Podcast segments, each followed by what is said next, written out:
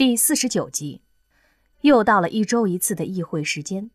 等刘亚楠参加议会的时候，之前那些只会推来打去的男人，这个时候却跟有了默契一样，同时调转炮口，对着枪然炮轰起来。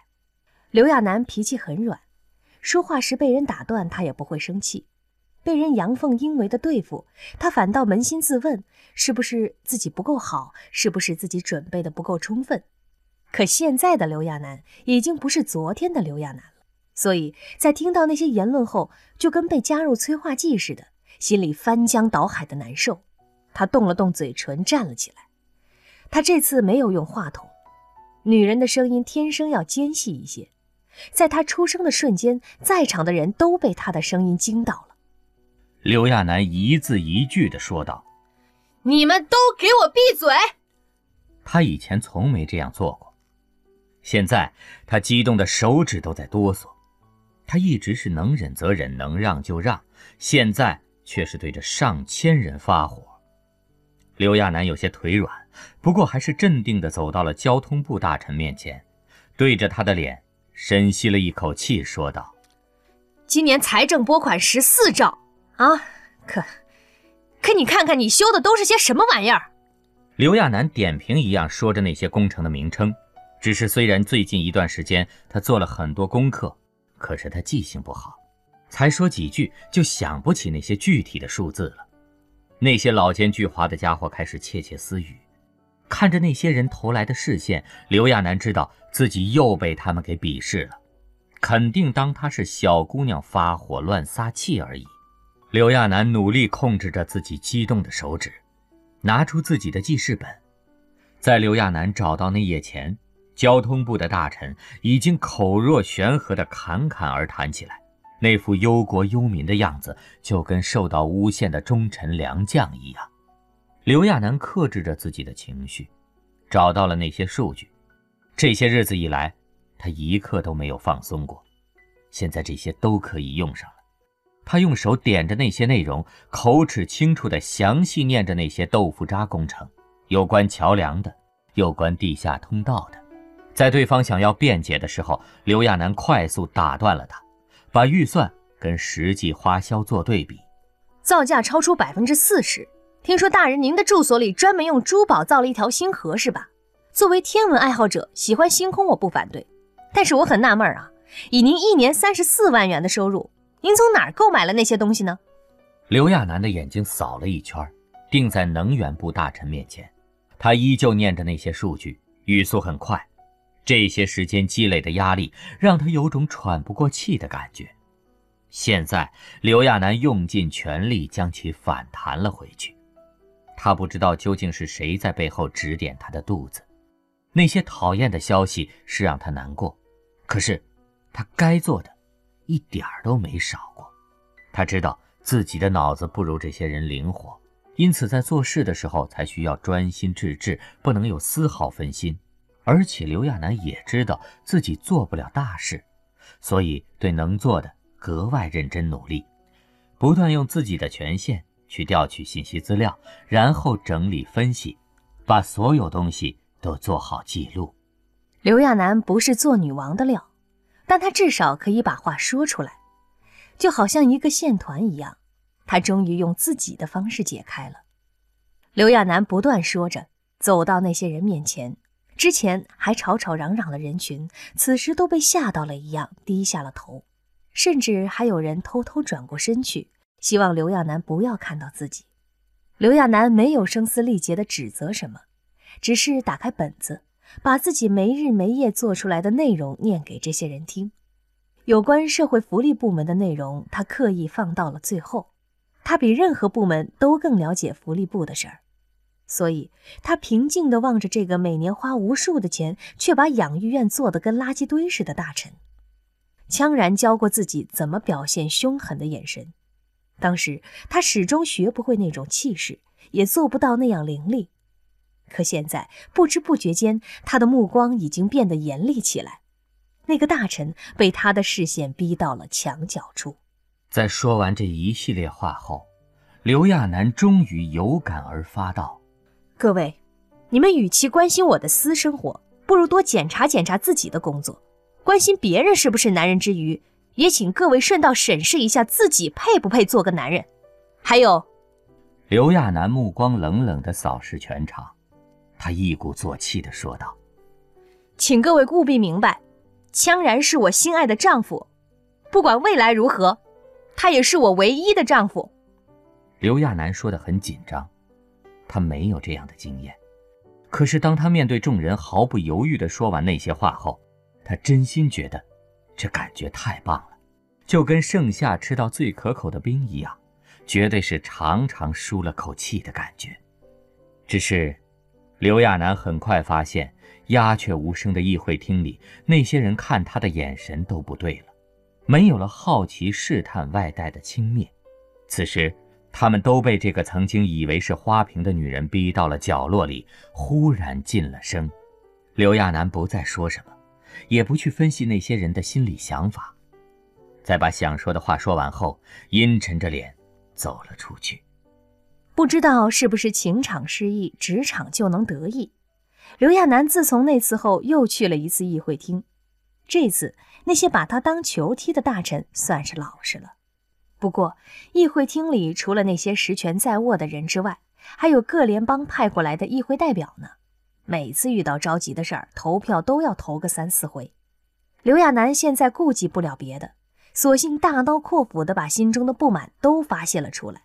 要是稍有不顺心的，刘亚楠就会对着媒体发表个声明、谴责言论什么的。他知道自己在发邪火，可是，在心情不好的时候，还被一群饭桶推诿着。那滋味简直是火上浇油。起初他就是想痛快痛快嘴，就算是闲职，可既然已经做了那么多前期工作了，怎么也得往外倒倒，至少要让大众知道问题都出在了哪儿。哪知道，不管他对媒体说什么，下面很快就会有连锁反应。先是那些神奇的圣母教徒、女神教徒声援他，然后就是普通人针对那个倒霉官员的示威活动。刘亚楠的话简直是给普通大众指明了道路一样，以前各种问题的根源都被挖了出来。那个不干正事儿的缺德官员，不是被围攻，就是被砸车，甚至有家都不敢回。渐渐的，刘亚楠发现自己口头的抱怨威胁，已经变成货真价实的“你要倒霉”的催命牌，说谁谁倒霉。这么一通口诛笔伐下来，议会厅里人人自危。都要被刘亚楠折磨傻了，只要看见他，就会心跳加快，手心出汗。偏偏刘亚楠脸色越来越阴沉，羌然给他的那些负面情绪，他肯定不能对无辜的人发泄，现在只能捡着这些阳奉阴违的人渣发泄了。那些大员虽不知道女人都该是什么样的，但至少通过刘亚楠，他们觉得“最毒妇人心”那句话。还是很有道理的，真的不能随便得罪女人呐！看着多软的妹子，翻脸的时候也绝对是吓人一跳。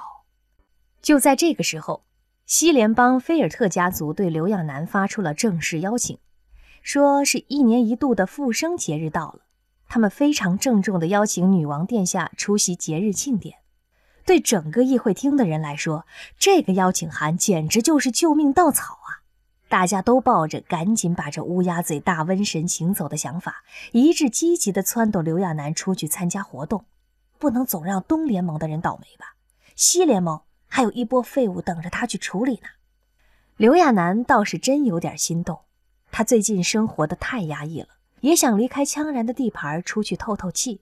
可是要出去的话，怎么也要得到羌然的首肯。刘亚楠强打起精神去请示羌然了。刘亚楠觉着，他得把心里话说出来，趁着羌然心情好，赶紧把羌然劝开，便说道：“羌然，不管有没有孩子，我都无所谓的。在我的世界，有一种叫做丁克的家族，他们就是不要孩子的，因为太喜欢二人世界了，还喜欢无忧无虑的生活，所以选择不要孩子。其实这样也不错，对吧？”刘亚楠望着羌然的眼睛。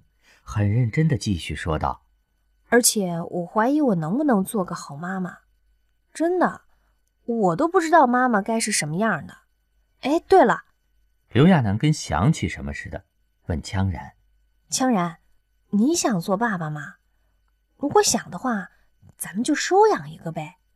我那个世界没有孩子的夫妻，代孕也是很正常的事儿。或者，收养你的再生人。在刘亚楠迫不及待地说完那一通话后，羌然却沉默了很久。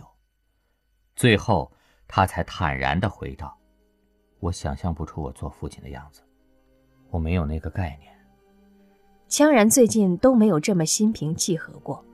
他看着刘亚楠的眼睛，虽然没有说道歉的话。可眼神里全是愧疚。可你应该是个好母亲。刘亚楠主动坐在羌然腿上，揉了揉他的头发，简直跟哄埃德加犬一样。教过两遍的东西，如果埃德加犬没有学会的话，他就会缩在角落里，把头埋在爪子下不出来。每次都要刘亚楠又哄又安抚好半天，那小家伙才会心情好起来。刘亚楠真觉着现在的羌然就是大号的埃德加犬。看来一个人太无所不能了也不好，一点点挫折就容易受不了。刘亚楠一般是直接称呼羌然的名字，现在却突然不好意思一样叫了他一声“然然”。怎么想都觉得这个名字有些女气，而且跟羌然也很不相配。可刘亚楠还是想这么叫他。羌然听到那个称呼后，表情明显顿了一下，可是他什么都没说。刘亚楠见羌然没有明确反对，便摸着他的头发，低头温柔地看着他。其实，咱们都不适合做父母的。刘亚楠跟解脱一样说道：“我也没有当妈妈的感觉，所以我想，没准这是好事呢。估计就算咱们当了爸爸妈妈，也是不负责的。”光为了种族啊、世界那些，就把无辜的孩子硬带到这个世界是不对的。咱们就这样挺好的，就你跟我一直过二人世界也挺好的。就在这个时候，桌边的墙壁上忽然出现电话提示，刘亚楠赶紧接了起来。就听里面官职说道：“殿下，就要到出发的时间了，计划还要进行吗？”显然，这是官职发现两人在夏宫里憋了一天一夜没出来，除了叫人送了几顿饭外，就没别的事儿了。所以，尽职尽责的官职也有点傻眼，眼看着行程时间到了，才特意打来电话。刘亚楠吃了一惊，他还什么都没准备呢，就到时间了！天哪！他忙要下床，羌然却拉着他的胳膊，显然是不想他走。可是已经离约定的时间不远了，刘亚楠出门穿的衣服还没挑选好呢，这不要了命吗？刘亚楠不舍得跟羌然碰了碰头，忍不住嘀咕道：“要不要跟我一起去啊？要去好几天呢。”羌然明显想了一下，不过很快他就摇头道：“我还有很多事情要处理，我总觉着哪里不对劲。楚灵他们几天前就把收集的资料反馈给我了。”我还没来得及看，我先处理。等你回来的时候，我争取处理完，然后带你去度假，好吗？刘亚楠也不懂那些，哦了一声，叮嘱着：“嗯，那你忙归忙，可千万记得按时吃饭，还有记得给我打电话，我会想你的。”刘亚楠急急忙忙，就跟逃荒一样。穿好衣服，拿好东西，跑出去的时候，官职他们的车队都准备好了。那场面肯定挺大的，不过因为只是单纯出访，所以做安保工作的不多，倒是一些外事活动的翻译和文官挺多的，在忙活着带东西。刘亚楠注意到，连医疗组都有几个人在车队上呢。一看见官职，刘亚楠就闹了个大红脸。他也不知道那些人有没有想那些事儿，比如自己的头怎么跟他在夏宫里关了一天一夜，两人究竟在做什么。最后，刘亚楠在官职的陪同下进到了地上车内。这次出行的人里面还有小田七呢，因为小田七跟西联邦那里的人长得很像，加上小田七研究了很多东西，也熟悉西联邦的情况，所以确定这次出访人员时，刘亚楠特意加上了小田七。就是妙艳波那边的讲究太多，在安排车位座次的时候，听说加了一个穷人区出身的小孩后，硬是把小田七安排到车队最后面去了。所以刘亚楠上车后，除了司机外，就只有他一个人在车后座坐着呢。结果他气喘吁吁的刚坐稳，就听见耳机响了几声，他还以为有什么情况，接起来后却听见了羌然的声音。刘亚楠很自然地唤了一声。然然，官职那边还没替他关好车门呢。刘亚楠那声称呼叫出来以后，就见一边的官职跟遭了雷劈一样，整个人都僵住了。之后，官职看他的表情，简直跟看什么怪物一样，目瞪口呆的，一副被吓傻的样子。刘亚楠也挺不好意思的，因为就算是恋爱，也觉着叫羌然然然什么的古怪的不得了。那个家伙一向是跟战争狂、好战分子、恐怖大王那些词联系在一起的。然然，这种称呼虽然在情侣间很常见，却感觉像叫什么小猫小狗一样。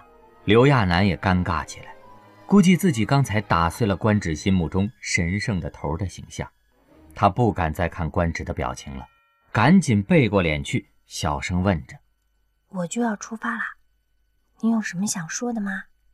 羌然那边停顿了片刻，才说道：“把你在议会厅内说过的话，再说一遍给我听听。”议会厅内，刘亚楠这下可纳闷了。最近他在那个地方说的话可多了，今天训斥这个，明天指责那个的。他努力回忆了一下，才回答道：“你是说我跟福利部门的人吵架吗？说他们吃干饭的，做的事儿还不如狗多呢？比那些要早。”是关于我的，刘亚楠这才猛地想起来，是那些话吗？他怎么知道的呀？他在议会厅里说的什么“我心爱的男人，唯一的丈夫”的话，这个……刘亚楠的脑子也转得快了，很快就想明白了，多半是自己做的饭菜让羌然缓了口气，决定原谅他了。随后在处理那些公务的时候，像他这样地位的人。每次议会厅里发生的事情还有决议，都会做个整理给他过目的。刘亚楠挺不好意思的，那样的话一鼓作气说就罢了，现在羌然让他重复一遍，他想起来都觉得脸红红的。官职就在车门边呢，刘亚楠故意回答道：“哦，你是说我骂交通部的事儿吗？就是他们工作不好啊，哪有那么做事儿的，对吧？你看富人区建设那么好。”偏偏穷人区的路就跟狗啃的一样。羌然沉默着，也不搭腔。刘亚楠心里一下没底了，他现在可怕枪敏感再敏感了。羌然不说话，他一下就着急了，赶紧说道：“喂，你没生气吧？我跟你开玩笑的。”然后他就听见了羌然的笑声。刘亚楠抿起了嘴，这家伙是故意的吧？刘亚楠撇了一下嘴，对着电话继续说道。我不想现在说呢，然然。他低着头，想象着羌然的表情，忍着笑意。嗯，等我回来再说好吗？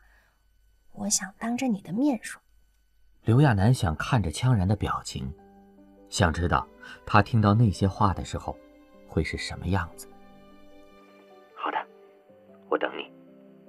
羌然说完，两个人都依依不舍地放下了电话。挂了电话后，刘亚楠忽然觉得心里空落落的。明明还没离开羌然的地方呢，已经开始有点不舍了。他只能安慰自己，只是几天而已嘛，很快的。羌然不是还说了吗？要等他回来带他一起去度假呢。到时候他们两个就可以在一起形影不离了。